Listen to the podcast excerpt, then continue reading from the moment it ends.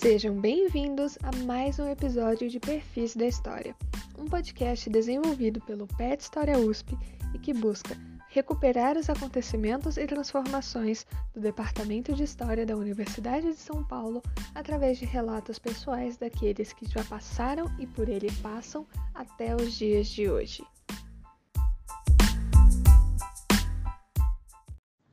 Olá a todas e todos que estão nos ouvindo. Bem-vindos ao primeiro episódio do podcast Perfis da História do PET História USP. Nesse primeiro episódio, nós vamos conversar um pouco com a professora Marcela Boni Evangelista sobre história oral e também sobre entrevistas no trabalho dos historiadores. Para começar, vamos fazer uma breve apresentação.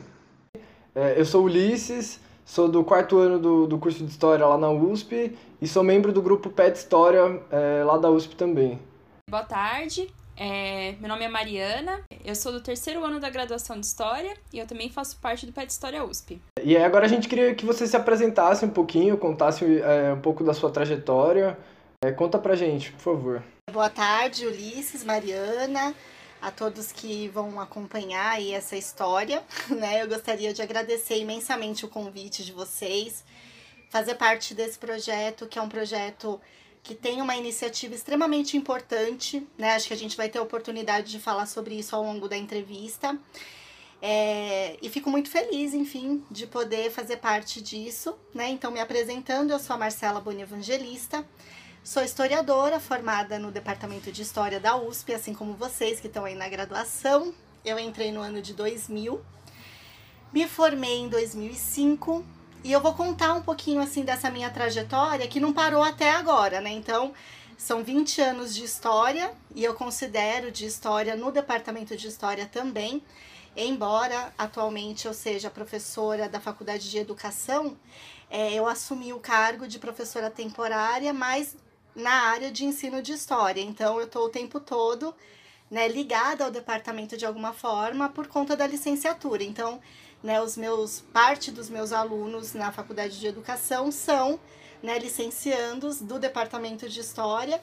Então eu considero que essa minha conexão ela não se rompeu desde 2000, né? No ano de 2000 houve uma greve muito longa no departamento, né? Mas não só isso. O ano 2000 para mim foi um grande marco, assim, eu fico até um pouco emocionada em falar porque foi realmente um divisor de águas. Primeiro que entrar na USP é um sonho de muita gente que mora na periferia, que é o meu caso, né? Eu nasci, moro, morei e continuo morando na periferia da região metropolitana de São Paulo.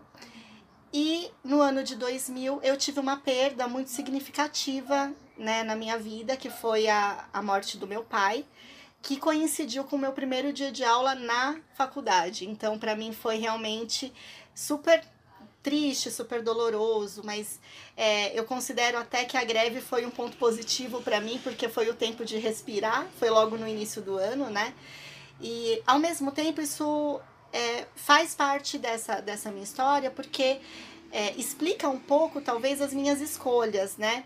Eu acho que a maioria das pessoas que entra na faculdade de história, elas têm como base a experiência do ensino médio, do fundamental também, mas eu acho que do ensino médio, do cursinho.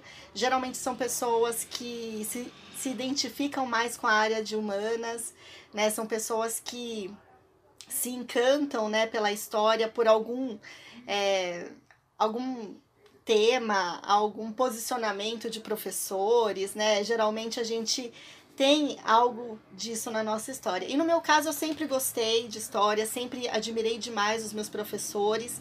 E no cursinho, né, eu acho que coincide também com aquele momento de é, uma tomada de consciência, talvez um pouco mais intensa, em que a história se mostra né, como possibilidade de continuar reflexões e de produzir alguma coisa, mas eu, eu tenho certeza, né, que salvo algumas exceções, a gente cai de paraquedas no departamento de história. Eu não sei vocês, mas é realmente assustador no bom sentido, né? Surpreendente, digamos assim.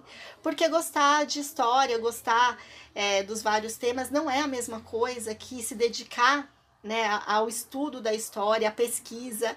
E então para mim foi uma grande oportunidade, né? Eu fui a primeira pessoa da minha família a ingressar na, na universidade pública, né? Então foi uma grande conquista para mim, para minha família. Eu sou filha única, então nesse, nesse ano de 2000, quando eu entrei pro, pro departamento de história, né, como graduanda, eu tive, né, esse turbilhão de emoções, né, de, enfim, ter feito algo que deu muitas alegrias para os meus pais, que sempre foram muito parceiros meus, e hoje minha mãe continua sendo, ainda bem, mas naquela época né, eu tive essa, essa baixa, né, tive essa perda e que foi super, assim, importante, né, na, na minha vida e tal, inclusive porque eu e meu pai, a gente era muito próximo, e ele chegou a trabalhar uma época na reitoria e ele me via, assim, ele me achava meio rebelde, né, e ele falava, ah, quando você entrar lá na faculdade de História, aposto que você vai fazer parte daquele pessoal, tudo revolucionário e tudo mais, que é um pouco como é, né, os estereótipos caracterizam o pessoal da Fefeleche, o pessoal da história. E eu, na verdade, quando cheguei né, lá, assim, vi que, que era tudo muito encantador. E ao mesmo tempo, do ponto de vista dos estudos, era tudo muito diferente de tudo que eu já tinha visto, né? Era um, uma sofisticação dos pensamentos, dos posicionamentos. Ver aqueles professores ministrando suas aulas era realmente algo encantador, né? Eu me lembro, assim, dos, dos primeiros professores e de eu não entender quase nada que eles estavam falando, deles falarem de vários autores, eu ficar com aquela cara de, nossa, eu tô entendendo tudo, e na verdade não estava acompanhando muito bem o raciocínio. Mas, de qualquer maneira, foi um momento muito é, especial da minha vida, em que eu percebi que eu fiz a escolha certa, que a área de história era aquilo que eu realmente queria. Só que eu tinha algumas ressalvas, porque é, pelo menos no meu primeiro ano de graduação, eu tinha, eu tive a oportunidade de cursar disciplinas que eu acho que são é, a maior parte delas da grade, né, que continua sendo, né, das disciplinas iniciais, mas como o ano de 2000 foi essa turbulência também, que teve a ver com essa greve, eu lembro que teve é, essa turma, né, que eu entrei, que teve, por exemplo, História Medieval no primeiro ano, no primeiro semestre, que é uma disciplina que geralmente não faz parte, né, desse desse composto aí de dessa grade de disciplinas de primeiro ano. Então assim, realmente foi uma coisa que estava fora, né, da normalidade ali. Então eu considero que eu faria tudo de novo, assim, para aprender muito mais do que eu tive a oportunidade naquela ocasião. Mas o que eu percebi era que os estudos de história, né, principalmente o que a, a metodologia anunciava ali, era sempre voltado para um tipo de documentação que eu achava muito importante, talvez mais importante do que interessante, e que eu queria mais. Eu achava que aquela documentação oficial, né, escrita, extremamente importante, era muito bacana, mas não era aquilo que me trazia o sentimento de paixão, de pegar e de, me debruçar sobre né, uma série documental de arquivo. Eu até tive a oportunidade de fazer uma disciplina na graduação em que a gente ia para o arquivo do Estado, em que a gente é, fazia, né, usava aquele material para produzir algum, alguma reflexão, algum projeto que foi super bacana, mas ainda assim eu ficava com aquele sentimento de que, poxa vida, quando eu tiver que fazer é, alguma pesquisa, né, uma iniciação científica, um mestrado. Eu nem, na verdade, mestrado eu tô falando agora, né? Até porque a memória é uma construção permanente, porque na época eu não sabia nem o que era mestrado. Mas a ideia de iniciação científica já aparecia, né? E eu falava, gente, mas o que eu vou pesquisar? O que eu pesquisaria, né? Então, aos poucos, o leque foi se abrindo, evidentemente, então eu fui fazendo outras disciplinas, fui conhecendo outros professores e percebendo né, que as disciplinas, além daquilo que elas indicam no seu título, né, elas trazem muito do estilo dos professores, né, que ministram. Então a gente opta, né, olha, eu vou fazer História da América Colonial. Ah, tem este professor e este professor, ou esta professora e esta professora. E essa escolha, ela é ela define muitos dos caminhos, do tipo de documento, né, que vai ser trazido. E isso a gente vai aprendendo ao longo do curso, né, como um todo, ao longo da graduação. Então, é, eu me sentia um pouco perdida, embora encantada, né, com tudo aquilo. Agora, no ano de 2002, eu, na verdade, tive é, de 2001 para 2002, então logo no início da minha graduação, eu tive já a oportunidade de iniciar um processo de iniciação científica que não tinha tanto a ver com a história. Olha que coisa interessante, né? Eu soube de uma vaga no Núcleo de Estudos da Violência, que é o NEVE, que antigamente ficava atrás da FEA, né? Ali perto. Hoje tem um negoção lá, um prédio que eu nem sei exatamente o que é, mas tinha uns barracões, né? E era um dos barracões era o Neve, que hoje fica do lado do IPT ali. Mas eu fiquei lá por longos sete anos né, da minha vida, então também faz parte muito importante da, da minha trajetória. E lá no Neve, né, era uma seleção para fazer parte de um projeto coletivo, então não era uma pesquisa individual. Mas dentro desse projeto coletivo, obviamente, os bolsistas, né, os pesquisadores poderiam né, depurando temáticas e fazendo escolhas, enfim. E eu fui para trabalhar, para fazer parte de um projeto chamado Banco de Dados da Imprensa sobre as graves violações de direitos humanos, né? Um nome gigante, mas que fazia parte de um CEPID, né? Que é um projeto grande da FAPESP, financiado pela FAPESP, que, né, como o nome geral, era monitoramento das violações dos direitos humanos. Então a ideia era monitorar casos de violência policial, execuções sumárias e linchamentos, né? Olha, temas, né? assombrosos e eram mesmo porque é, o que no que diz respeito à história ali era o trato com a, a documentação impressa né era material de imprensa então havia a escolha de alguns veículos de imprensa escrita que eram as fontes né só que o trabalho ele não era um trabalho de historiador necessariamente, né? Porque o Neve ele está muito mais vinculado aos departamentos de ciência política e de sociologia do que né, a, a história. Então, embora tivesse historiadores entre os bolsistas e entre os pesquisadores, as pesquisas elas não tinham tanto né, necessariamente esse norte historiográfico. E, no entanto, para mim foi a primeira experiência de pesquisa e que foi extremamente importante por vários motivos. Primeiro, porque o tema da violência, acredito que não só para mim, acho que para vocês também, e para todo mundo deveria ser, algo fundamental, né? Da gente conhecer para além daquilo que de uma forma superficial nos é mostrado. O fato de ser moradora da periferia e de ter, enfim, né, esse, esse contato muito forte com pessoas que estão em situação de vulnerabilidade, portanto, que já foram vítimas de todas essas violações, me tornava ali, né, uma pesquisadora que me, me encontrava é, entendendo um papel social daquela pesquisa, da, do meu papel ali como pesquisadora. Então, né, quando a gente se debruçava sobre casos de violência policial que injustamente né, vitimavam jovens da periferia, etc., eu me sentia parte daquilo e, e achava muito importante o que eu estava fazendo. Né? Então, embora não fosse ainda um trabalho de pesquisa historiográfica né, na, nessa, no nosso ambiente de formação, para mim foi uma grande escola e, e fundamental para tudo que eu escolhi na sequência, né? Como eu vou falar para vocês mais adiante. De qualquer maneira, é, na história eu continuava cursando as disciplinas, né?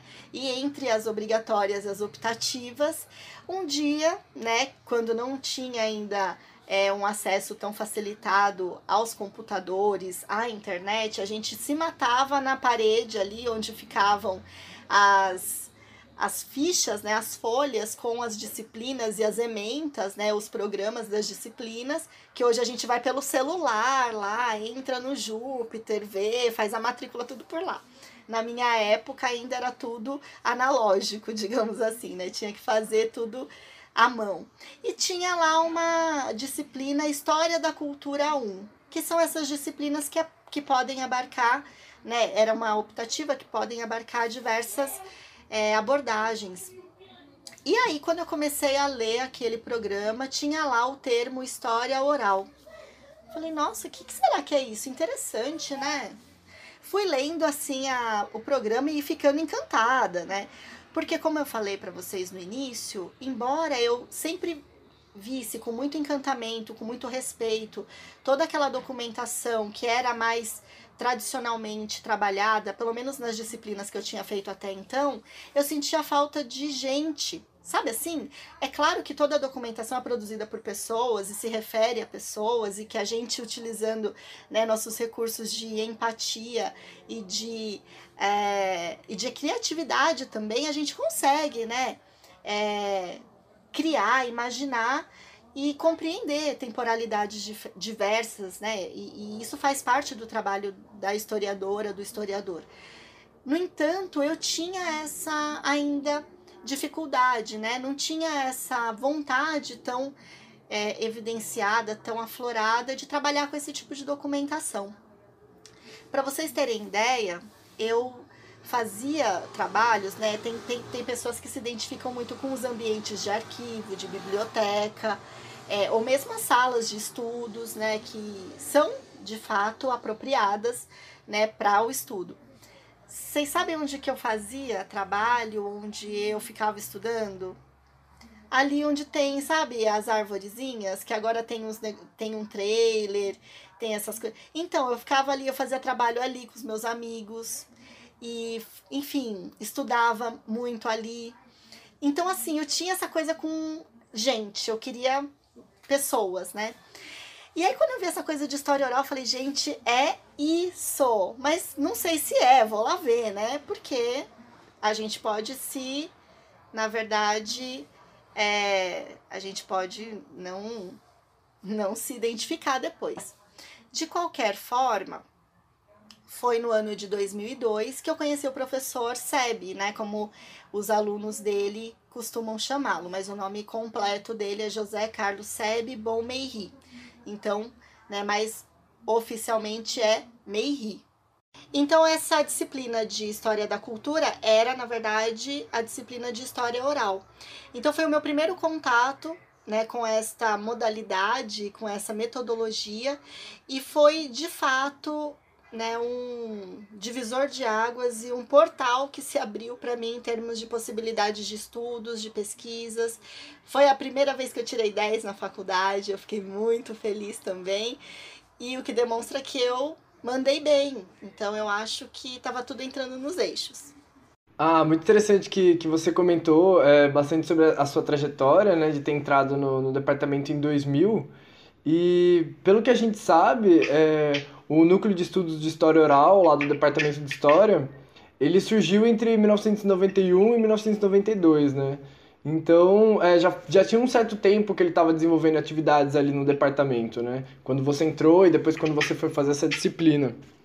É, e aí a gente queria saber um pouquinho quais foram os principais professores que influenciaram na criação desse núcleo, né? É, principalmente ali no departamento de História. A gente sabe que o, o debate de história oral ele acontece no mundo, é, principalmente depois da Segunda Guerra Mundial. Aqui no Brasil ele chega nos anos 60 e nos anos 70, mas a gente percebe que o, o, a grande presença da história oral ela vem a partir dos anos 2000, né? Então quais são os professores que principalmente influenciaram aí nesse desenvolvimento do núcleo? Então, o principal professor no departamento de história foi de fato o professor Meiri, né, o professor Seb, e na verdade tem uma história, né, de como surgiu esse núcleo de pesquisa, que inclusive no departamento é um dos primeiros, né? Depois foram surgindo outros laboratórios e na época, segundo inclusive o próprio professor Seb, né, foram os alunos que começaram a incentivá-lo na criação desse grupo de pesquisa, né? Porque, é, como vocês falaram, a história oral ela tem ganho espaço, né? Cada vez maior, né? Tanto no Brasil quanto fora do Brasil, mas a gente pode considerar que mesmo que tenha esse avanço, essa intensificação a partir dos anos 2000, que uma importante retomada seria é, teria tido espaço na década de 80, né? concomitantemente ao período de redemocratização. Porque, na verdade, né, como o Ulisses falou, na na concepção mais internacional, né, mais geral, a história oral ou a moderna história oral, como a gente costuma chamar, porque a oralidade já faz parte da história desde sempre, né? Então, é, essa moderna história oral ela estaria vinculada necessariamente a esse registro que demanda técnicas né, e equipamentos específicos que só têm sido disponibilizados, né, enfim, a partir é, de momentos muito mais recentes e esse momento pós Segunda Guerra é quando a gente tem essa explosão, digamos assim, né? principalmente na Universidade de Colômbia, onde começam a ser, a ser feitas as primeiras gravações e divulgações dessas histórias, né? E no Brasil teve uma primeira iniciativa que foi em meio ao período da ditadura militar. Então é importante ressaltar que a história oral ela não consegue se concretizar num ambiente antidemocrático. Então esse é, primeiro projeto, essa primeira iniciativa que foi feita inclusive é, pelo CPDOC, que é vinculado à Fundação Getúlio Vargas, é, não teve muitos desdobramentos, digamos assim, no sentido de ampliar né, o escopo das pesquisas. Porque, evidentemente, para você entrevistar quaisquer grupos, você teria uma série de restrições né, no ambiente é, ditatorial.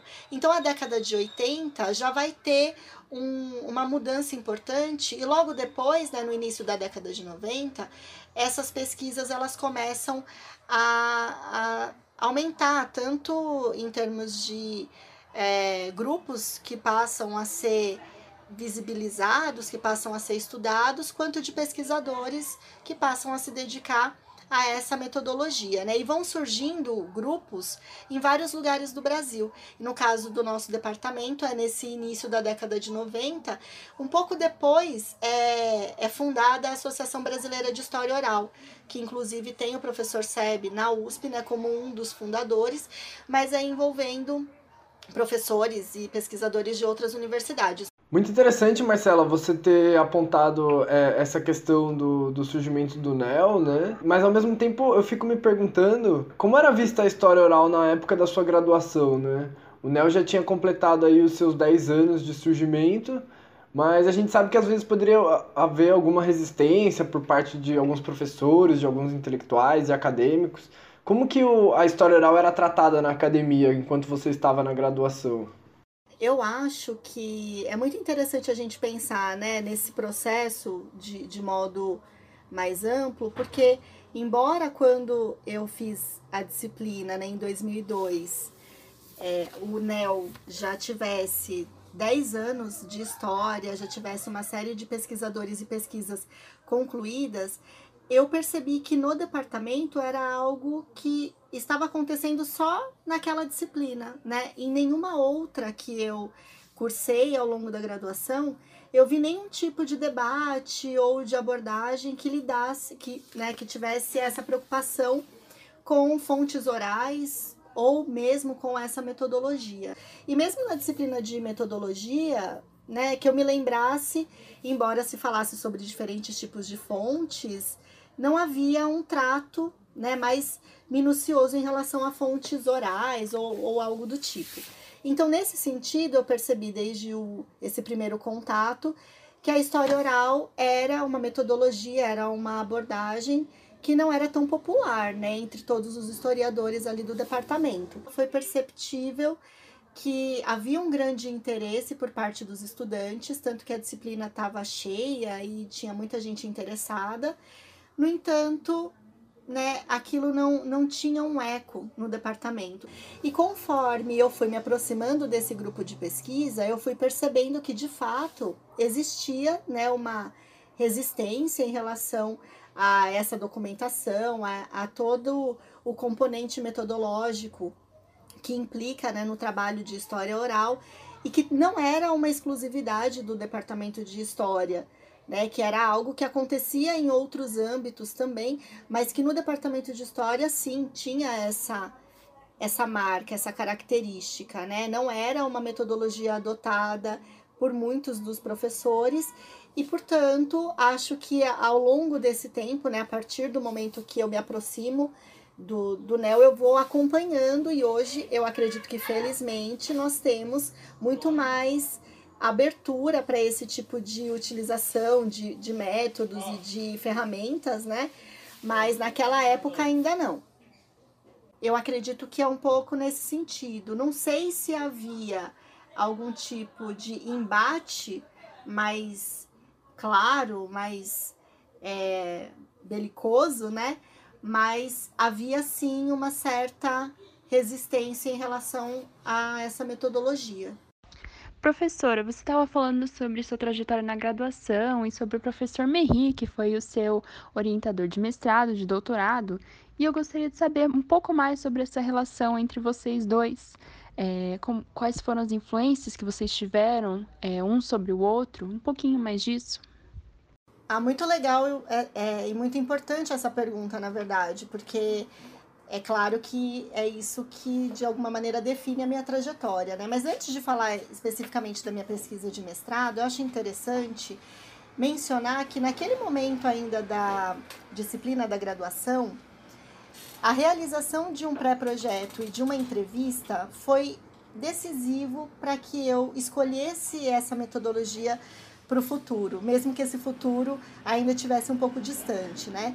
Na ocasião, eu fiz uma entrevista com um jovem morador da periferia que tinha o objetivo de discutir as relações de violência e de resistência na periferia.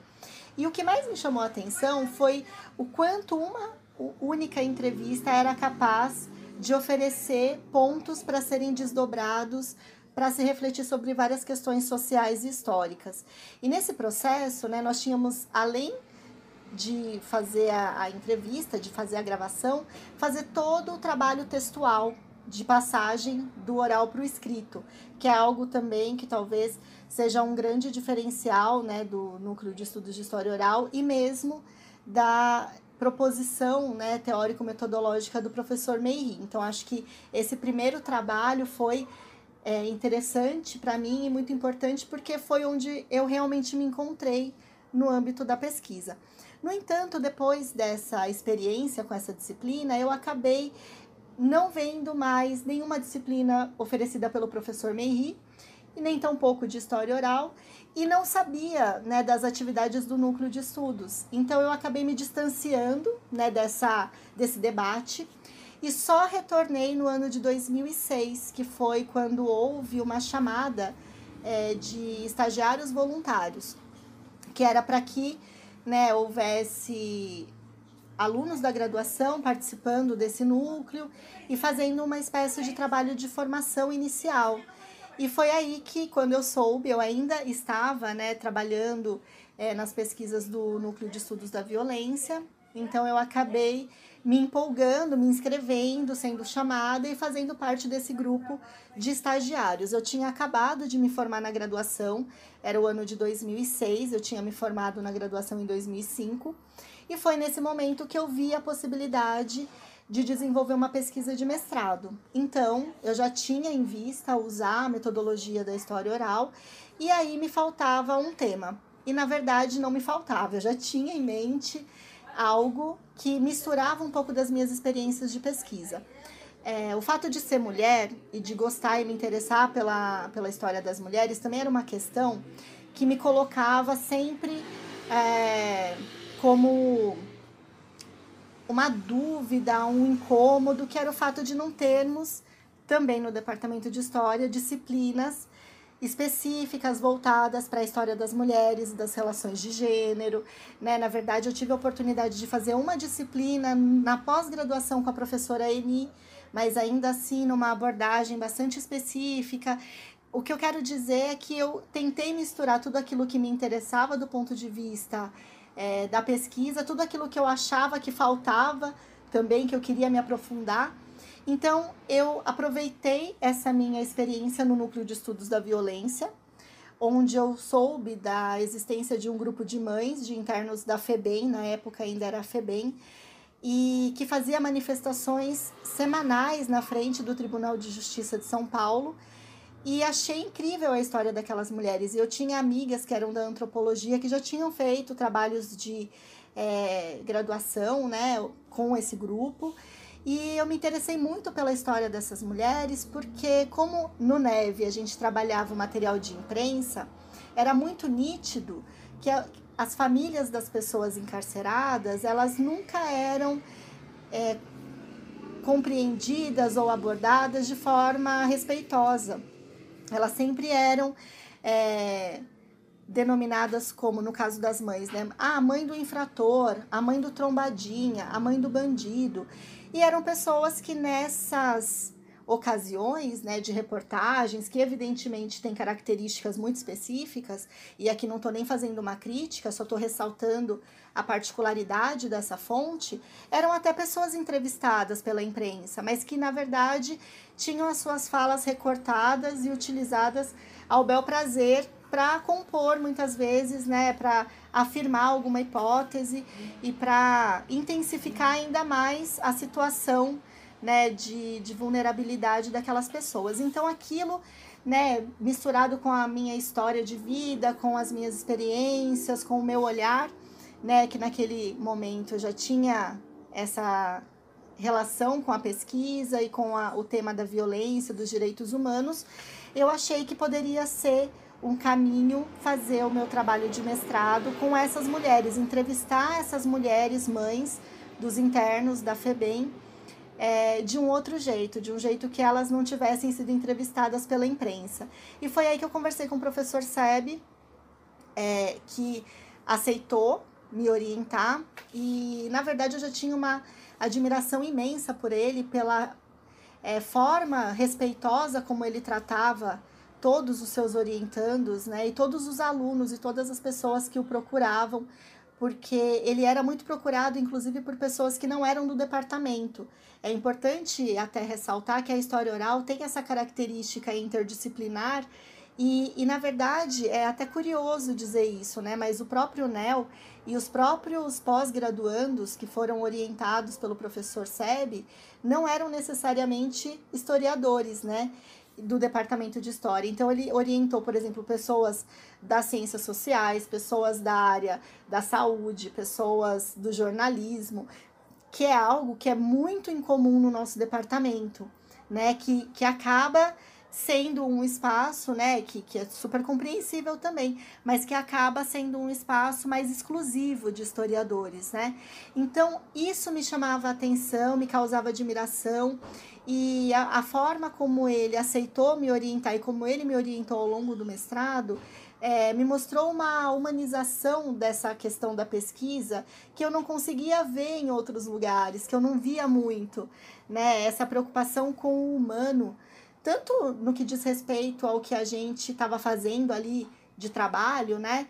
Afinal, a gente estava entrevistando pessoas, mas a maneira como né, ele lidava com, com esse contexto e até com essa diversidade de assuntos, né, porque ele orientava, no meu caso, um, um tema que era história das mulheres, relações de gênero, violência, mas um colega estava estudando futebol, uma outra colega estudando movimentos sociais do campo, é, uma outra imigração. Então, assim, essa, é, essa amplitude né, de, de temas era algo que ele conseguia orientar assim, com uma maestria que me deixava estupefata, né, muito impressionada.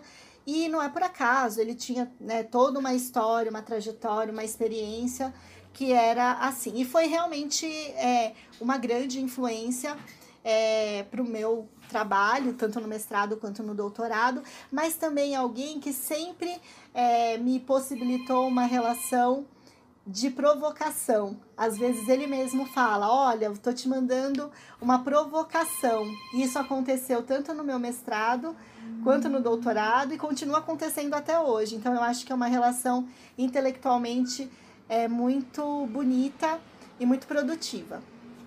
Legal, muito legal isso que você falou, né? Você contou também um pouco da sua, é, da sua trajetória, da sua escolha de temas, que vai ser um, um tópico que a gente vai abordar mais futuramente. Mas, é, continuando ainda sobre a sua pesquisa e sobre o MEI, eu gostaria de perguntar, lendo as, sua, as suas teses, tanto de mestrado quanto de doutorado, é, eu percebi que você, apesar de se utilizar bastante das ideias do MEI, você também propõe uma ideia nova, né? Uma definição uh, nova de história oral. E eu gostaria de saber, continuando nessa linha sobre as influências, é como que a sua definição se diferencia da do Merri e como você foi influenciada então, eu acho que essa possibilidade de um debate permanente, né, de uma influência que, digamos, se permite mútua, aparece no, no resultado do trabalho, né, que é, é muito interessante que é um traço da pós-graduação, né, que você tem um orientador ou uma orientadora, mas você também tem um trabalho autoral. Então, eu acho que é nesse diálogo que as coisas surgem e se renovam. E é nesse sentido que eu não consideraria que eu é, apresento alguma divergência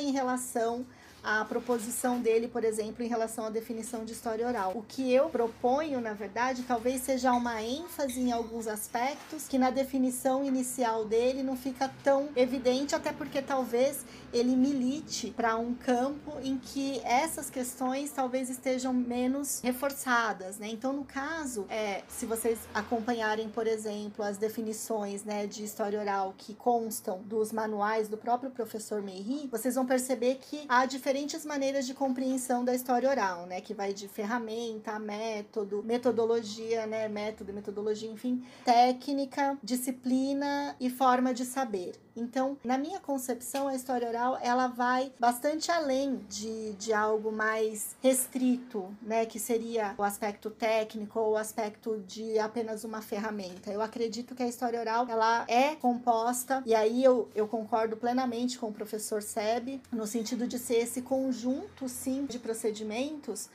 que tem um, um, um, rigor muito nítido, né? E que é até interessante porque quando há críticas em relação à história oral como método, na produção de documentos e assim por diante, é, parece que as pessoas não dão a devida atenção para esse rigor, né? Que a própria definição imprime e que eu acho que talvez seja bem importante da gente reforçar, né? Para evitar até mal entendidos. Mas no caso, talvez, onde a minha proposta se diferencie é na importância de se analisar esses documentos produzidos. Porque o professor, ele coloca na sua definição que a análise posterior, ela pode ser uma escolha. E de fato, sim.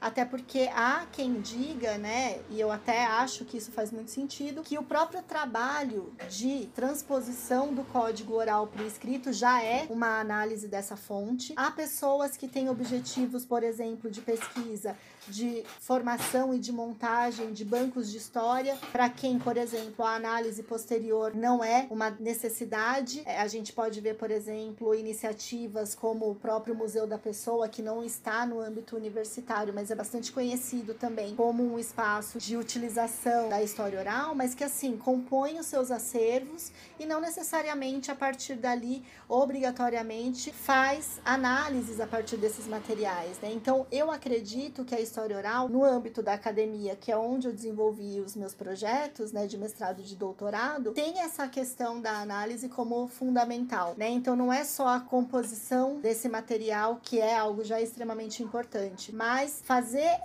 esse desdobramento analítico e interpretativo das fontes. Então eu acho que não chega a ser uma divergência, pelo contrário, eu acho que é um desdobramento e um, uma ênfase talvez em um dos aspectos que na primeira definição dele está como uma possibilidade, não como uma necessidade. Muito interessante. Eu, eu gostei do, do modo que você colocou, que não é necessariamente uma divergência, mas sim um modo diferente, né, de se analisar. E falando justamente desses processos de pesquisa, é, eu gostaria de entrar mais nessa questão que você já tinha mencionado na sua resposta anterior, sobre justamente as, as suas entrevistas, né, quando você estava trabalhando com esse público, por exemplo, carcerário, é, e como você viu que o tratamento com eles era diferente e que, enfim, geralmente quando se faziam as perguntas para ele já eram perguntas já mais direcionadas e como você buscou fazer uma coisa diferente disso, né? Então eu queria saber mais de novo sobre o seu mestrado, sobre o seu doutorado, é como que foi tratar com temas que geralmente são lidos como polêmicos, né, pela sociedade, como aborto, sobre encarceramento, direitos humanos, violência. Então como é que foi trabalhar com esses temas? Como foi trabalhar com as fontes também, né? Ou como foi produzir essas fontes? Bom, esse talvez é o aspecto mais fundamental, né, do trabalho de história oral, que é compor as fontes. Diferente de um trabalho em que as fontes já estão dadas, né, elas estão em algum lugar e nós as organizamos. No caso da história oral, nós produzimos essas fontes, né? Então tem aí um primeiro desafio, que é conseguir os contatos com as pessoas. E no caso de temas como esses que eu tratei, existem várias dificuldades inerentes, né? Começando pelo mestrado, quando eu falei, né, com mães de internos da Fundação Casa, eu parti do princípio de que um primeiro contato poderia ser com um grupo militante, que, portanto, com uma certa facilidade aceitaria conversar comigo, porque já era um grupo que tinha essa prática, que concedia entrevistas, que estava na mídia. Naquela época, o grupo, né, que eu acabei não mencionando, era a AMAR, Associação de Mães e Amigos do Adolescente e da Criança em Risco. Enfim, esse grupo naquela época tinha muita visibilidade, eles chegaram a ganhar alguns prêmios de direitos humanos. E a dona Conceição Paganelli, que era a pessoa que coordenava esse núcleo, que foi uma das fundadoras desse grupo, ela foi a minha primeira entrevistada. E que me deixa cheia de honra, de um sentimento assim de gratidão muito grande, porque ela é uma pessoa muito especial pela luta dela, enfim, mas no que diz respeito ao trabalho de pesquisa, então existe uma série de processos pequenos que vão se compondo até que a gente chegue no final. Então, contando só sobre essa situação, primeiro você tem que entrar em contato, conseguir a agenda, marcar com a pessoa, ter um espaço minimamente adequado em que a pessoa se sinta confortável. No caso da minha primeira entrevista com ela, foi na sede da associação, então havia outras pessoas, o que pode intimidar dependendo do tipo de entrevista. No caso dela, acabou fluindo bem, mas há um episódio curioso nessa situação, porque no dia que eu fui fazer a entrevista, havia um outro grupo de estudantes, que era do jornalismo, se eu não me engano, da Casper Libero, que também iriam entrevistá-la, e eles tinham um gravador super moderno na época, era um grupo assim, com um traquejo bem assim, já de entrevistadores, né? E eu, na ocasião que não tinha ainda um gravador, eu peguei um emprestado, era um gravador enorme. E assim, até fiquei um pouco sem graça, né? Porque eu fui a que entrevistou na sequência. Mas a nossa entrevista foi, para mim, uma das maiores experiências de pesquisa da minha vida, porque eu acho que demonstrou a diferença da entrevista de jornalismo, que tinha uma pauta muito bem estruturada e um objetivo, né, para uma publicação específica que teria um tamanho, uma série de, de elementos que fazem parte, né, de um trabalho de jornalista. E quando a gente começou a conversa e eu fiz a primeira pergunta, ela olhou para mim de um jeito diferente, porque eu imagino que ela imaginou, eu imagino que ela imaginou é ótimo, mas eu acredito que ela imaginou que ela falaria sobre a experiência do filho dela, interno na Fundação Casa. E a minha pergunta foi, assim como vocês começaram esse podcast, pedindo para ela contar a história da vida dela. Então ela foi praticamente pega de surpresa, porque isso era algo que nitidamente ninguém tinha interesse em conhecer. Então tudo que ela falava naquele momento, e ela falava muito para a imprensa, era sobre a atuação das mães naquele movimento, a atuação das mães naquele contexto e ninguém perguntava de onde ela tinha vindo, como tinha sido a infância dela, como que todas essas coisas for, até que ela se tornasse uma mãe de um interno da Fundação Casa, o que ela já tinha vivido, o que ela gostaria de viver depois disso. Então, a nossa entrevista durou duas horas e meia e para mim foi uma grande experiência, né? É, foi incrível e aí era só o começo do processo, porque depois fazer todo o trabalho de transcrição é super demorado, quem já trabalhou com isso sabe.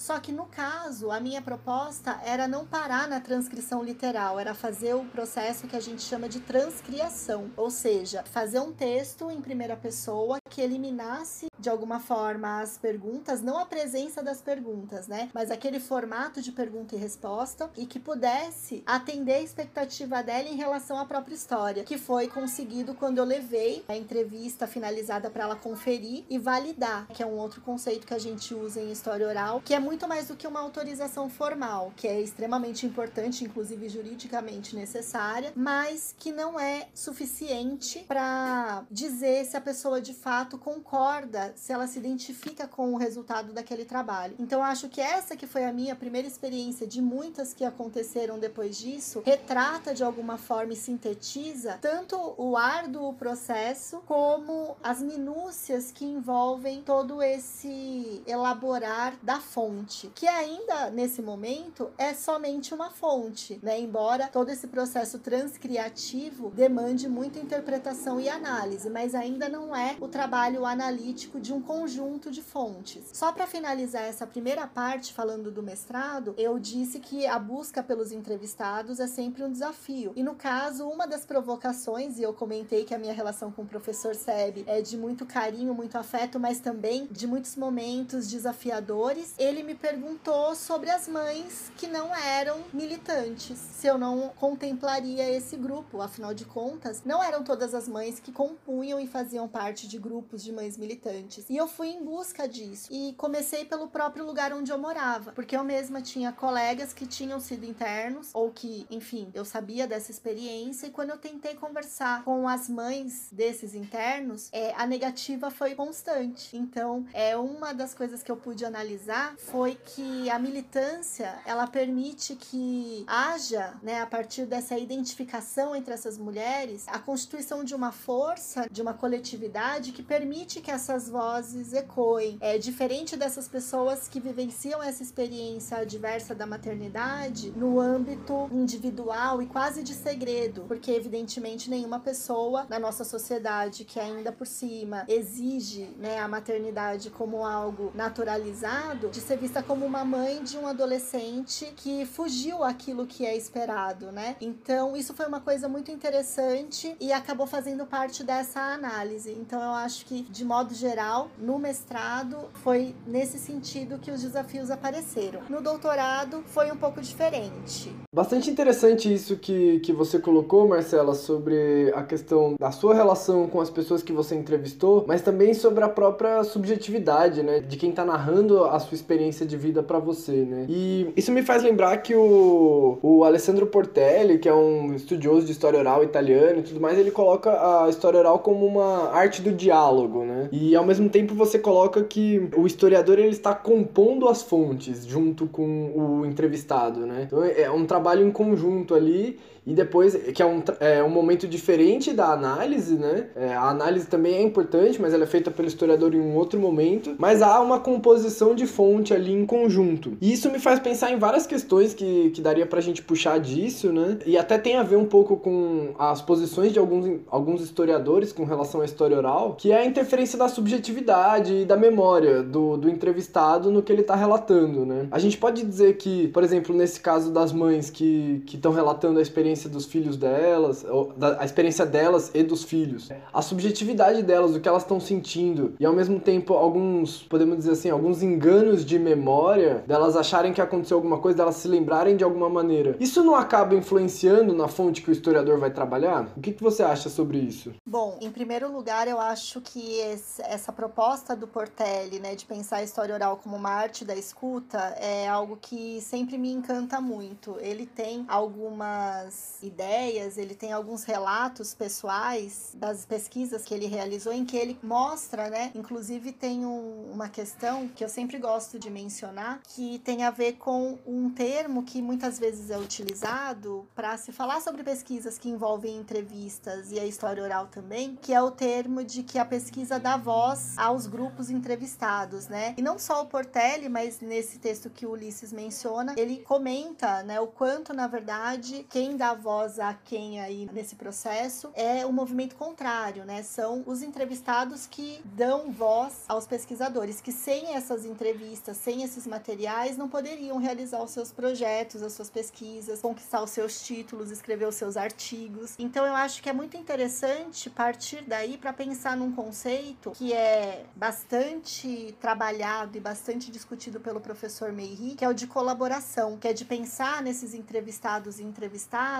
não como meros informantes ou como objetos de pesquisa e muito menos como depoentes que carregam, né, nesse termo aquela aquele tom jurídico policialesco, né, de uma espécie de interrogatório, mas de pensar que ali está se estabelecendo sim um contato, um diálogo e que a intersubjetividade está presente e não há como não estar se a subjetividade existe em qualquer pesquisa, porque nós como pesquisadores somos também pessoas, temos nossa história, nossa trajetória, e isso está totalmente envolvido nas nossas escolhas e na maneira como nós desdobramos a nossa experiência de estudos, né, e de produção de conhecimentos, nesse caso é impossível desvencilhar uma coisa da outra, porque o contato é entre pessoas, entre grupos de pessoas, dependendo do projeto, você permanece em contato durante bastante tempo com essas pessoas. E acredito muito no potencial da noção de colaboração na medida em que a entrevista ela não termina quando o gravador ou a câmera, né, hoje em dia o audiovisual também é um recurso que está sendo muito utilizado para a história oral, mas a entrevista não termina ali. Pelo contrário, a ideia de colaboração pressupõe que depois do trabalho realizado ou durante esse processo, sobretudo quando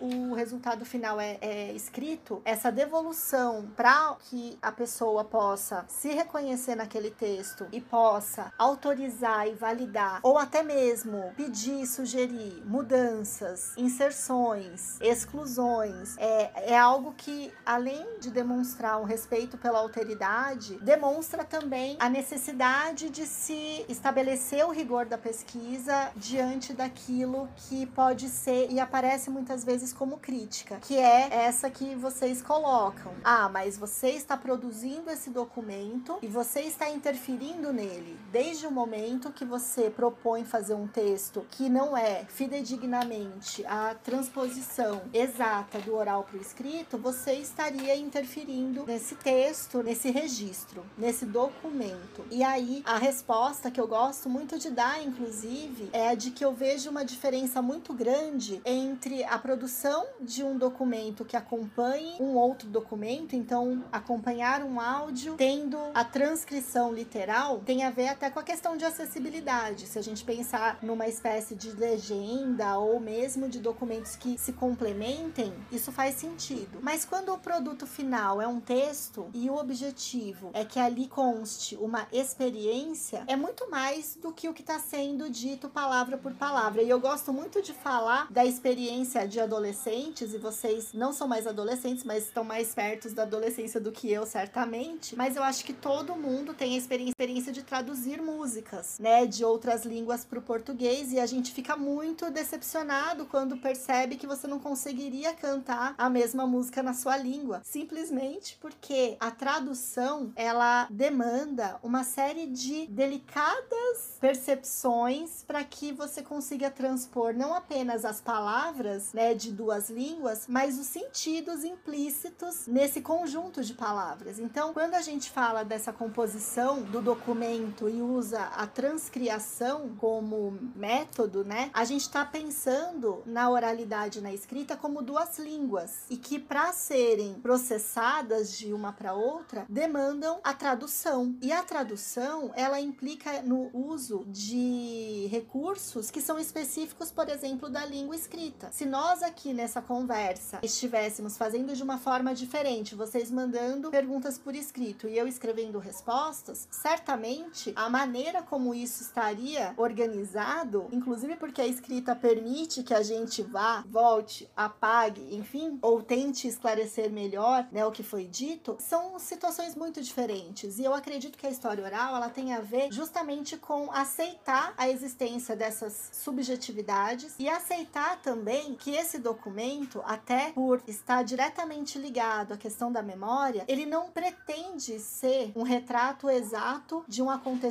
mas sim um ponto de vista, uma percepção, uma narrativa sobre uma experiência que foi vivenciada por uma determinada pessoa, mas que está sendo lembrada num outro contexto, e neste contexto existe esse diálogo, existe esta entrevista, e eu gosto de pensar no significado de entrevista, de estar olhando um para o outro. Até no início da nossa conversa, nós cogitamos a ideia de desligarmos as câmeras para melhorar a conexão, o que tornaria impossível a entrevista, porque aí eu vejo que vocês estão gostando do que eu tô falando e eu Monstro que eu tô gostando das perguntas e a gente sabe disso, mas o fato é que essas minúcias, esses detalhes, eles são imprescindíveis para que a gente entenda qual é o objetivo das pesquisas. E quando isso tudo fica explícito na pesquisa, então no meus, nos meus trabalhos isso ficou explícito, né? Que as entrevistas eram feitas dessa forma, que o trabalho textual tinha essas características. E tudo isso eu tô dizendo para chegar no meu trabalho de doutorado, cujo tema, o aborto, é um tema que exige uma série de cuidados que são passíveis né, de, de mostrar que a transcriação, neste caso, é essencial. E do que eu tô falando nesse caso, né? O aborto no Brasil, todo mundo sabe, é ainda considerado um crime. Portanto, as pessoas que aceitam contar suas histórias, elas estão se expondo a riscos é, bastante significativos. Então, nesse sentido, eu preciso, e foi isso que eu fiz ao longo né, dos anos de pesquisa que eu me debrucei debrucei sobre esse tema, sempre a, a garantia do anonimato. Embora eu não goste desse termo, não são pessoas anônimas, são pessoas que têm ali uma história extremamente importante, completamente invisibilizada, cada vez mais invisibilizada, inclusive. Então, qual era a minha proposta de colaboração? Era que essas pessoas poderiam confiar em mim, que elas não seriam reveladas. No entanto, o que eu precisava era contar essas histórias, trazer o que elas tinham de importante, de significativo. E nesse sentido, nós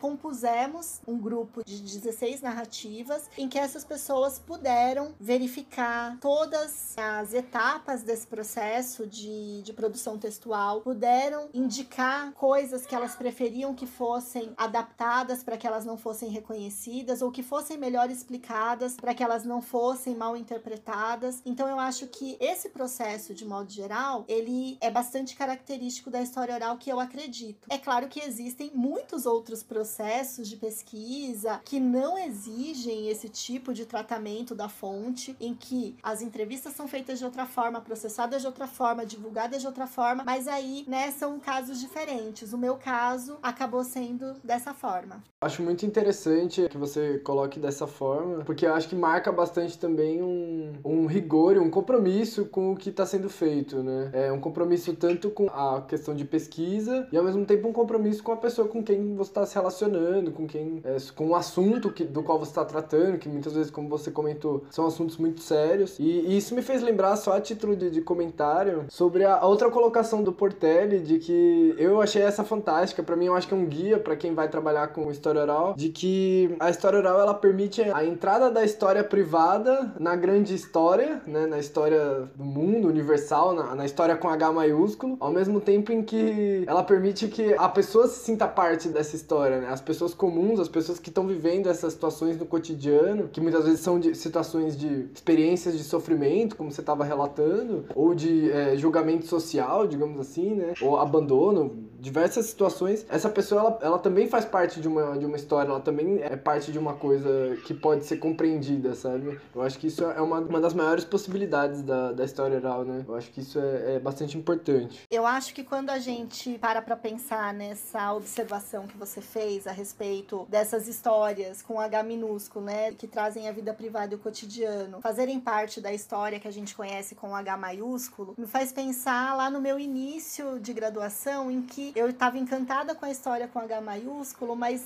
ela só me faria sentido quando eu percebesse que essas outras histórias também pudessem fazer parte. E eu acho que a minha luta constante é a de que as pessoas compreendam que elas fazem parte da história, porque isso tem a ver com uma série de outras questões que fazem parte da nossa formação desde o ensino básico, né? Por quê? Porque a gente aprende na escola que a história não é a nossa história, que a história é a história dos grandes personagens, a história dos grandes acontecimentos. E mesmo que hoje isso esteja bastante em discussão, infelizmente, ainda é a percepção majoritária. Então, para mim, é um esforço e na verdade um compromisso de demonstrar, né, o quanto sim, todas essas histórias histórias fazem parte desse processo e isso, inclusive, aparece muito nos momentos em que a gente se aproxima das pessoas e pede para fazer uma entrevista. É muito comum ouvir: nossa, mas eu o que, que a minha vida tem de importante, o que, que eu tenho para dizer. Né? E quando essas pessoas veem o resultado dos trabalhos, no caso do meu trabalho com as mães dos internos da Fundação Casa, depois eu consegui publicar o trabalho como e-book e fiz até algum,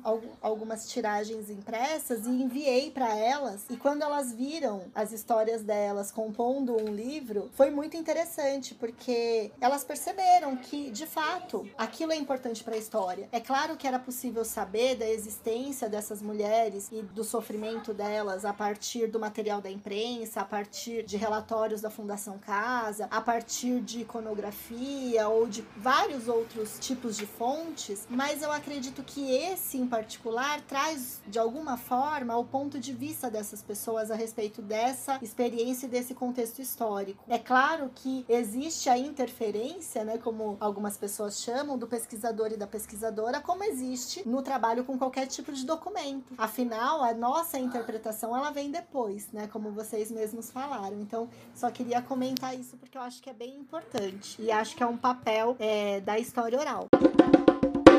Bom, eu gostaria de então prosseguir para o nosso último eixo temático, né? Que é sobre as possibilidades da história oral. E eu gostaria de me debruçar, que você se debruçasse mais um pouco sobre como é, é justamente trabalhar com a história oral. E é, como você já estava falando, né? Trabalhar com a história oral oferece vantagens, mas também oferece desafios. E eu gostaria que você falasse um pouco disso, né? Quais são as vantagens é, de trabalhar com a história oral e quais são os desafios? Bom, as vantagens de trabalhar com a história oral são todas, porque é maravilhoso aquelas. Né? Gente, mas é verdade, é algo apaixonante. Eu não conheço ninguém que tenha se aproximado da história oral e não tenha se encantado. É claro que muitas vezes pode não haver identificação. Por exemplo, olha, eu não trabalharia com isso, mas não dá para negar que é algo cativante, que os resultados são impressionantes. A gente não tem nenhum tipo de ideia, muitas vezes, do alcance que essas pesquisas podem ter no âmbito é, social. E vou contar muito rapidinho uma experiência que eu tive recentemente. Eu tenho uma amiga que tem um irmão que foi privado de liberdade por um tempo, não é adolescente, já um adulto, e ela tá desempregada, enfim, tá vivendo esse momento que nós estamos vendo muito bem, né? E ela falou: "Olha, me empresta algum livro aí, não sei o quê". E na verdade ela pediu para minha mãe, minha mãe falou: "Ah, lê o livro da Marcela, não sei o quê, você já viu? Ah, vou ler". Aí pensa numa pessoa que chorou. Ela me agradeceu tanto, ela falou: "Meu, agora, além do seu livro, eu me senti contemplada.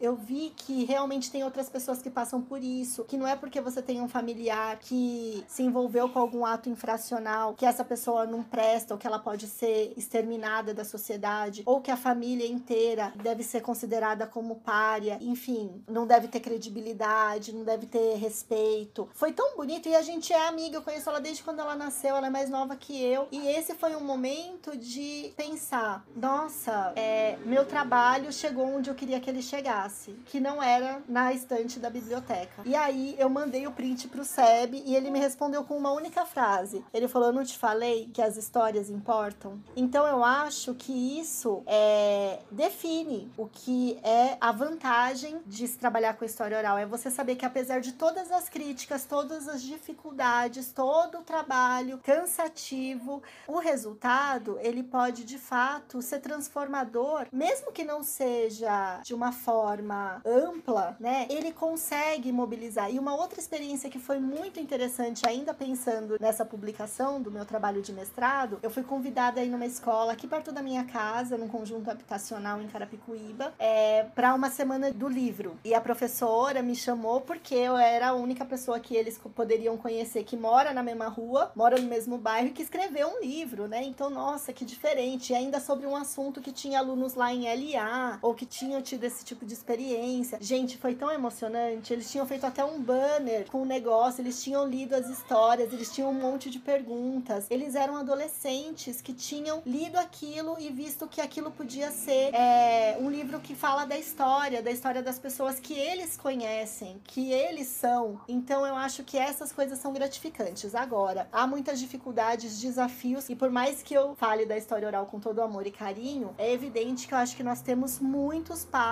ainda a serem dados. Eu acho que uma das grandes questões nesse momento é pensar eticamente, metodologicamente, a utilização do audiovisual, por exemplo. Eu acho que é pensar também na, na diversidade de temas que precisam ser abordados e como eles podem e devem ser abordados, porque esse é um outro tópico que também acaba sendo motivo de bastante discussão, né? Que são trabalhos que se voltam para um período histórico, né? Que é relativamente recente, seja denominado como história do tempo presente ou história imediata. O fato é que não é um método que é passível de se utilizar para pesquisas de temporalidades mais remotas. Então aí existe uma certa limitação, se bem que isso pode ser relativizado quando a gente fala da tradição oral, né? Pensar em, em sociedades ágrafas, enfim, são muitos os desafios. É evidente que muito debate está por vir e isso é maravilhoso, isso é sensacional. Aliás, por falar em debates, em desafios, e eu comentei que o professor Seb sempre me trazia provocações para as pesquisas. Quando da minha pesquisa sobre o aborto, eu lembro que uma das questões que foi determinante até para muitas escolhas e muitas reflexões foi quando ele me perguntou: tá, mas e os homens? Eles não vão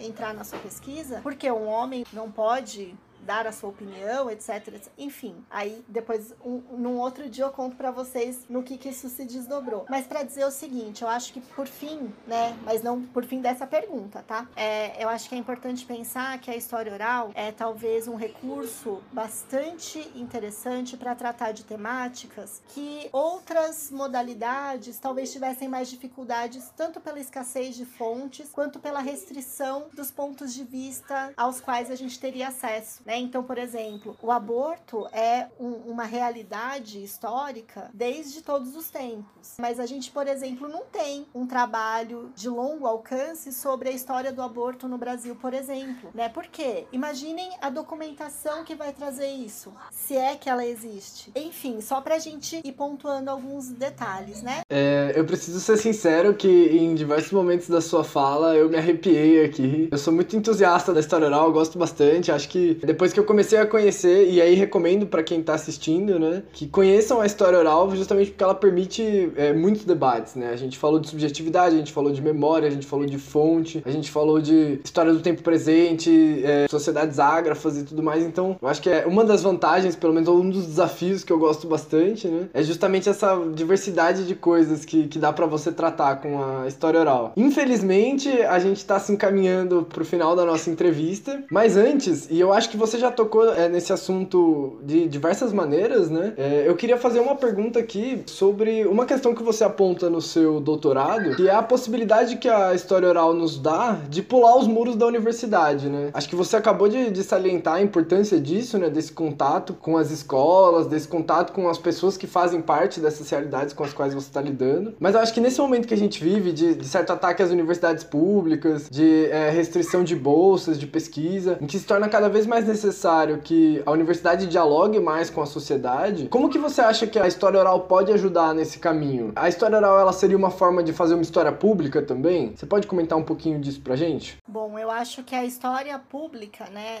a discussão sobre história pública que eu tenho muito carinho, né, porque a primeira vez que eu ouvi sobre isso foi justamente no NEL, foi o professor Seb falando pra gente sobre a importância de que os trabalhos que nós fazíamos naquela ocasião um grupo imenso com pesquisas das mais variadas temáticas, era de que nós conseguíssemos vislumbrar possibilidades de proposição de políticas públicas a partir dos nossos trabalhos. E eu acredito que a história pública ela tem a ver com uma série de, de questões, né, que eu acho que aqui não é o espaço para aprofundamento, mas é desde é, contar com uma participação maior dos públicos na produção dos conhecimentos, como garantir o acesso público cada vez maior dessa essa produção de conhecimentos que é feita no âmbito da academia. Então eu acredito que a história oral ela está intrinsecamente envolvida com a história pública, porque a maior parte né, dos trabalhos, pelo menos que eu conheço, tem algum tipo de comprometimento com questões de relevo social e que, portanto, né, partem normalmente de grupos que fazem parte desses grupos que não são tão visibilizados pelo que a gente poderia chamar de história oficial e nesse sentido a história história oral traz esse público para produzir o conhecimento, mas existe um outro desafio que também é muito debatido no âmbito do NEL e que eu acho que é importante a gente ressaltar e tem tudo a ver com isso que vocês falaram, que é justamente a importância da devolução pública dos resultados dos trabalhos. E essa devolução pública pensando num público amplo, num público não especializado, num público não acadêmico. Isso não significa que a gente não tenha que valorizar o rigor da pesquisa ou mesmo todas aquelas características que nos fizeram nos apaixonar pela história, pela academia, pelos estudos, né? Eu acredito que não se trata disso, mas se trata de humanizar a pesquisa, porque muitas vezes a gente pega um texto e a gente lê aquele texto como sendo um objeto e não como sendo algo que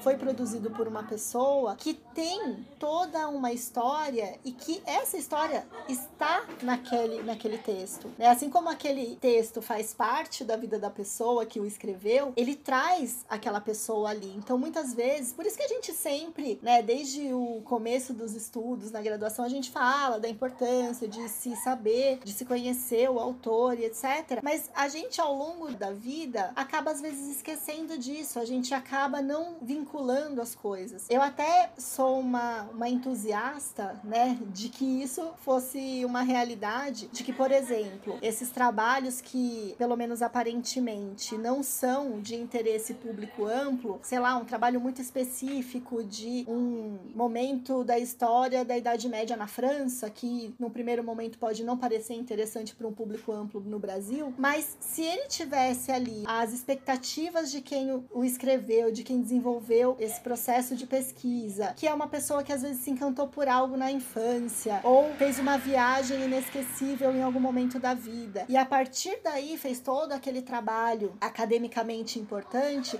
eu acho que isso transformaria essa produção e tornaria ela mais atraente, mais cativante, mais palatável para as pessoas que não são público especializado. É claro que tem gente que pode dizer, mas ninguém está querendo que isso seja para um público amplo. E aí a gente precisa, inclusive, respeitar as pessoas que têm essa percepção. Mas no caso da história pública, no caso da história oral, eu acho que o objetivo é justamente o inverso: é de que as próprias pessoas saibam que quem compôs aquele trabalho também é uma pessoa que teve uma história. Né? Então, a maioria dos trabalhos de história oral, por exemplo, são introduzidos pela história do projeto, em que o pesquisador se coloca, conta quais foram os seus desafios, quais foram as suas conquistas, o que mudou desde o início do projeto, o que não foi possível concretizar. E isso demonstra que a produção de conhecimentos não é algo tão duro, né? Que é algo que faz parte de um contexto maior. Por exemplo, gente, nesse momento de pandemia, quem está desenvolvendo pesquisa, quem está defendendo tese, tá tudo diferente. Isso vai fazer parte de tudo que está sendo produzido nesse momento. E se a gente não considerar essas especificidades e as subjetividades que estão envolvidas aí, a gente perde a chance de aproximar esses conhecimentos. Então, quando a gente fala, e vocês falaram muito bem, desse momento de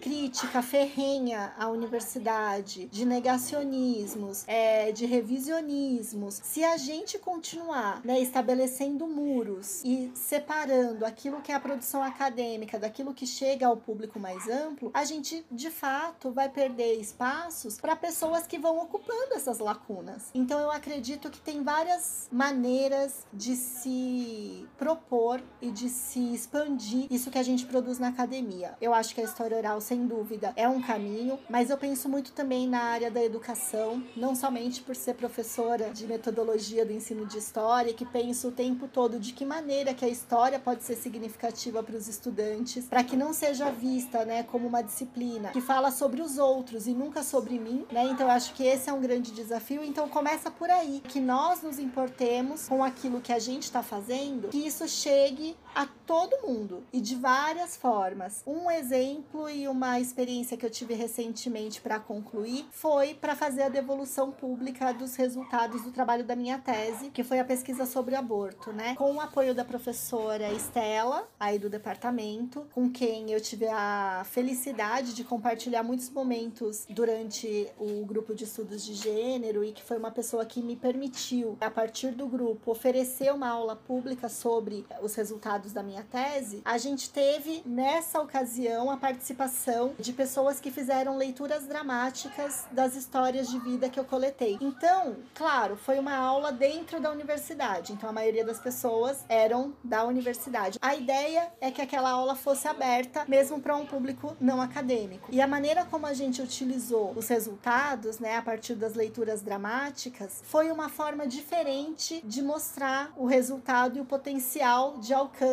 né, dessas histórias, dessas experiências e desse tema, né, que muitas vezes não é visto como tão relevante para os estudos históricos e que de fato pode ser revisto e pode ser valorizado assim como tantas outras temáticas, tantas outras abordagens, tantos outros grupos. E quanto mais a gente pular o muro da academia, mais a gente vai conseguir dialogar e produzir cada vez mais conhecimentos. E agora eu queria, é, para a gente encerrar mesmo, é, perguntar algumas recomendações, algumas dicas, principalmente dicas culturais para o pessoal agora na quarentena, né? Que podem ser tanto leituras ou filmes, séries, alguma coisa que você tenha acompanhado, que você acha que talvez se relacione com o debate. E também para você comentar um pouquinho das atividades do NEL é, hoje em dia, como que a gente pode fazer para conhecer, como acompanhar, talvez em redes sociais, por enquanto, né? Mas depois também quais são as atividades que vocês fazem normalmente. Bom, então concluindo aqui, agradecendo mais uma vez. Vocês são muito queridos e o projeto que, que ele tem, assim, muitos desdobramentos. Eu vou acompanhar com muita alegria e eu espero de fato ter contribuído. Acho que na leitura do pré-projeto de vocês, que vocês tiveram a generosidade de enviar para que eu entendesse a proposta, vocês têm lá, né, essa prerrogativa de ampliar a discussão, de valorizar a perspectiva da extensão na universidade o que eu acho fantástico e fiquei super emocionada de saber que essa iniciativa está sendo colocada em prática. Então, vida longa ao projeto. Bom, em relação ao NEL, nós desde 2014 temos tentado retomar uma proposta de oferta de atividades formativas, porque como não existe uma disciplina específica de história oral oferecida no departamento, a gente sempre foi muito procurado por estudantes, né, interessados na metodologia então, desde 2014, a gente tem tentado, e eu reforço né, na questão da tentativa, porque felizmente cada vez mais os pesquisadores e as pesquisadoras do núcleo têm ingressado como docentes em universidades federais pelo Brasil afora. Então, eu fui a única que sobrei e estou muito feliz de ter ficado, né? Eu sou a única que continua em São Paulo como docente da USP e a questão do tempo é sempre muito complicada. Então, a gente conseguia dividir as tarefas tarefas né, entre os pesquisadores. Então, desde o ano passado, a gente não conseguiu oferecer novamente de forma aberta esse curso de formação, mas talvez a atividade mais importante que nós é, realizamos e oferecemos, que geralmente atende bastante é, os estudantes da graduação de História e também de outros cursos, mas acaba atraindo também pessoas de fora da universidade. Então, é uma iniciativa muito legal. Mas nesse momento, eu e o professor Seb, a gente está fazendo um projeto bem parecido com o de vocês, que eu já tô contando aqui como um spoiler em primeira mão, que na verdade o professor, né, junto com a chefia do departamento e o pessoal da revista Epígrafe iniciaram uma proposta de projeto de memória do departamento de história, fazendo entrevistas, olha só, com os professores aposentados do departamento, pensando nas várias gerações e trazendo a perspectiva de história de vida, porque obviamente muitas entrevistas já foram feitas com esses professores em diversos momentos, mas a ideia era de que a gente tivesse, né, esse esse papel, já que o NEL, que é um núcleo que está lá no departamento desde 92, pudesse contribuir com essa produção desse acervo, é, pensando de uma forma metodologicamente estruturada, né, com as redes de entrevistados, pensando nas questões de gênero, os professores e as suas linhas de pesquisa, enfim. Então, é, junto com o professor Seb, a gente tem feito um trabalho de formação com os estudantes que são responsáveis pela revista Epígrafe, então tem sido algo bastante interessante, tem sido feito remotamente, o que também é uma novidade, né, pra gente. E eu espero que a partir do retorno à normalidade, que a gente não sabe exatamente quando será, que a gente possa novamente oferecer esses cursos de formação. Existem ideias e propostas de que a gente possa fazê-lo de forma remota, né, também. E aí, em relação às dicas, eu acho que a gente está vivendo um momento de uma proliferação de produções, né, das mais diversas, e eu tô achando isso muito interessante. No entanto, eu tô muito interessada em pensar o que virá depois. Vou dizer por quê. Agora, é, tem uma série de lives acontecendo, né? Sobre vários assuntos. E tá sendo muito interessante. Eu acho que, que vale muito a pena a gente acompanhar essas discussões. Por exemplo, eu acompanhei recentemente uma da revista de história, que foi com o professor Alambert, que eu achei que foi bem legal. Eu acho que teve uma com o professor Rafael essa semana, né? Então eu acho que é um canal e essas lives, para quem gosta de história, eu acho que é bem bacana e é uma forma dos públicos que não são especializados acompanharem né, o que está acontecendo no âmbito do departamento, mas eu acho que a gente também tem iniciativas assim que são bastante diversificadas. Por exemplo, vou dar um, uma dica que é de uma estudante da pós-graduação aí do departamento que é a Thaís. Ela tem um trabalho interessante que é começou com um blog, mas se chama Mulheres Viajantes. Não sei se vocês conhecem a Thaís, mas ela começou a reunir relatos de mulheres que viajam sozinhas e o trabalho dela é sobre também uma, uma mulher viajante mas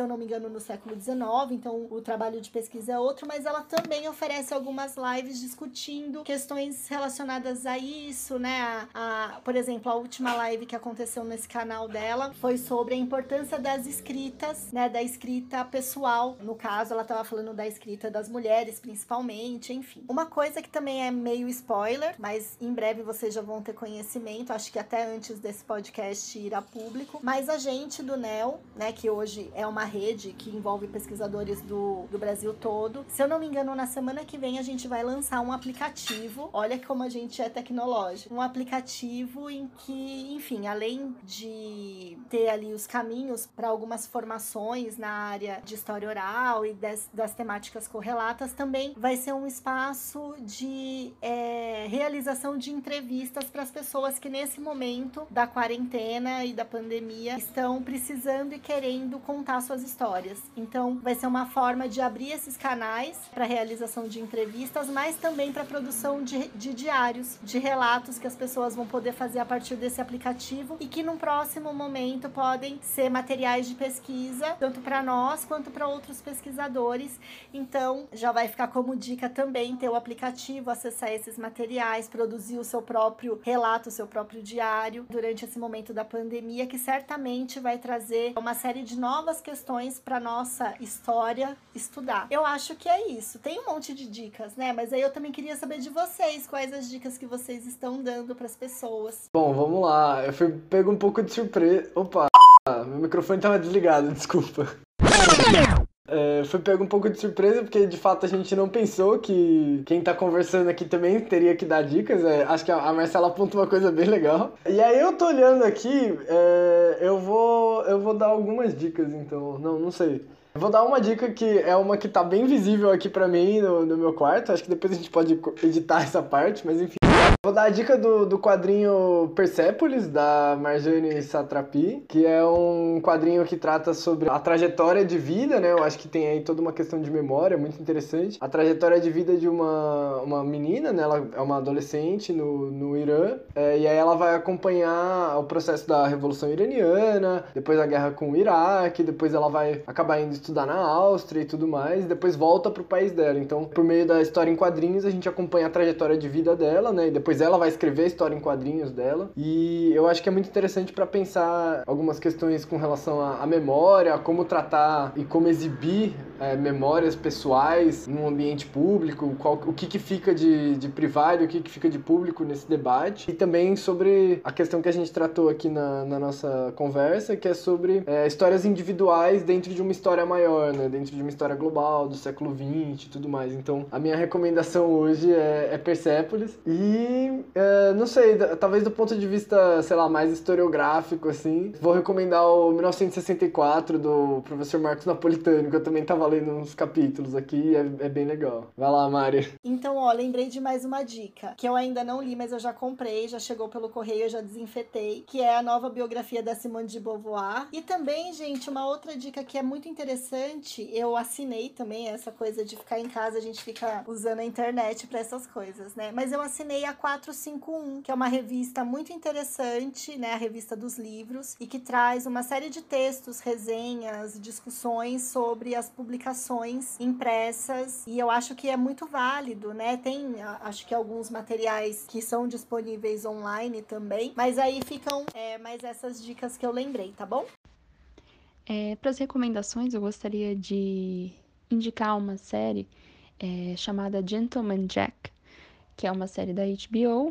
É, é uma série recente, até do ano de 2019, e é uma série é, que é um drama histórico que se passa no século XIX e é em torno, é baseada em uma história real é, de uma mulher chamada Anne Lister, que ela escreveu um diário todo encriptado e fala sobre a vida dela, é, sobre os romances com mulheres que ela tinha e sobre como ela administrava o patrimônio da família dela. Então, essa série é muito legal, justamente por causa disso, porque ela é, mostra essa, esse lado do século XIX que talvez não é muito explorado, né?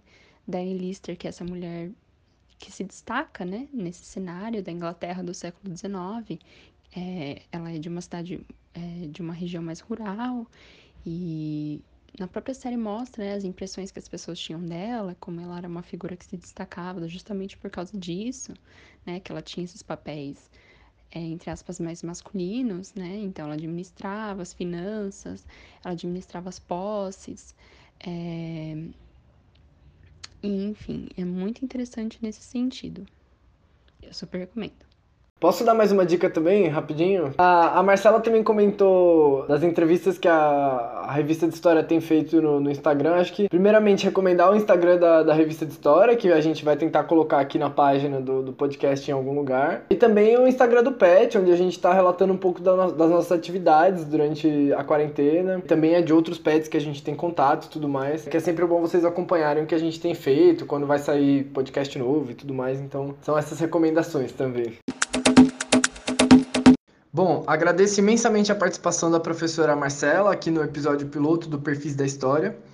É, acho que foi uma conversa muito boa, é, espero que possa trazer alguma luz para quem está estudando essa área da história. É, e não esqueçam de acompanhar o Perfis em todas as redes sociais, que os próximos episódios vão estar saindo a partir das próximas semanas. Um forte abraço a todas e todos e obrigado por nos ouvirem até o fim.